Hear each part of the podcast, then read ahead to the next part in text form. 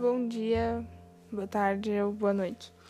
Aqui é a Giovana Marini, do nono ano, do Colégio Alexandria, e hoje eu vim falar sobre Jonas e seu pensamento. É, para quem não sabe, Jonas foi um filósofo judeu-alemão e um dos principais filósofos a falar sobre a ética da vida.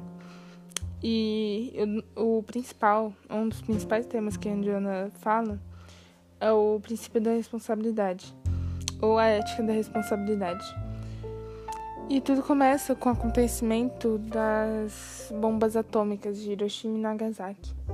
Foi muito importante para o pensamento de Jonas, porque ele foi perseguido pelo nazismo e teve que se mudar para a Inglaterra e se alistou no exército inglês. Ele teve muito contato com a morte diariamente, ele vendo isso fez com que ele se interessasse pela vida.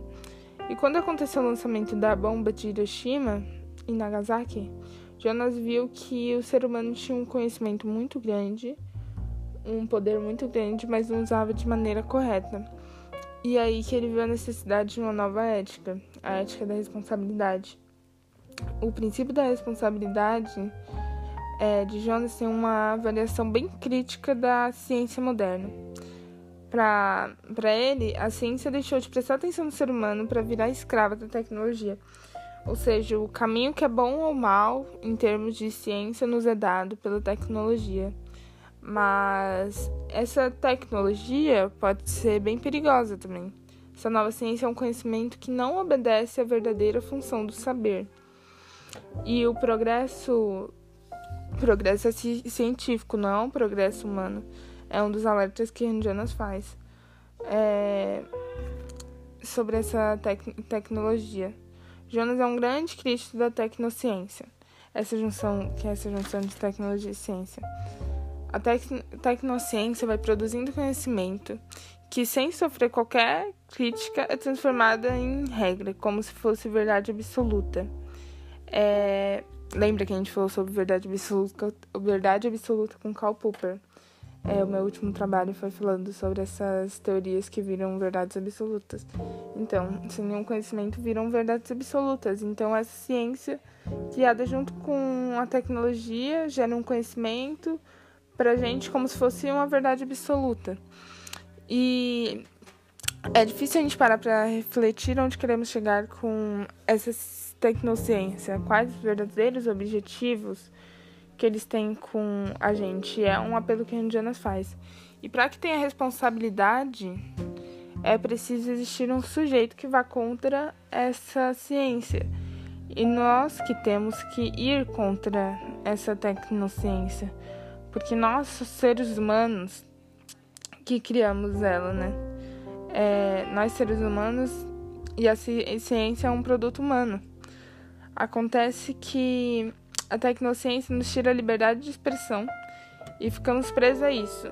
Então, Jonas não é inimigo da, da tecnologia, ele é inimigo da ditadura tecnológica, que determina determinadas coisas ao ser humano sem saber, sem sequer falar sobre efeitos colaterais, sobre as consequências desse, tecno, esse excesso de tecnociência.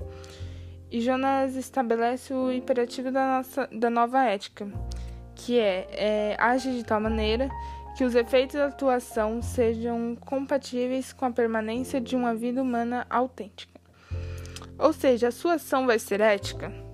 Se a sua ação afeta de alguma maneira a humanidade, é censurado. Você é censurado por Jonas, entendeu? Se a sua ação for ruim, se a sua ação afeta mesmo de alguma maneira, você é censurado por Jonas. E qual o fundamento desse novo imperativo? É, foi por causa da vulnerabilidade na, da natureza. A natureza é muito vulnerável. Nós temos um conhecimento muito grande, mas também temos um grande conhecimento para destruir tudo isso que nós temos. Pode acabar não só com a vida humana, mas como toda a atmosfera e a, e a, e a tecnologia contribui nisso.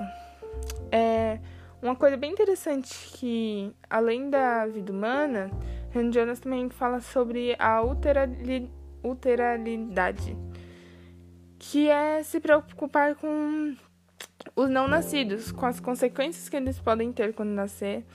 E isso é uma coisa que eu admiro muito, que eu admiro muito nele, porque ele não pensa só em nós que estamos aqui que teremos consequências, que não nasceram ainda também pode ter consequências, entendeu? E agora a gente que a gente entende o processo, a origem, os efeitos colaterais da tecnociência, que só quer o próprio progresso, progresso nós possamos parar para refletir o que é melhor para nós, porque temos o entendimento que possamos nos dar mal e que e é isso que a Jonas quer passar para gente, que nós tenhamos uma ética de responsabilidade, entendeu? E é isso. Muito obrigada por ter assistido até aqui e até mais.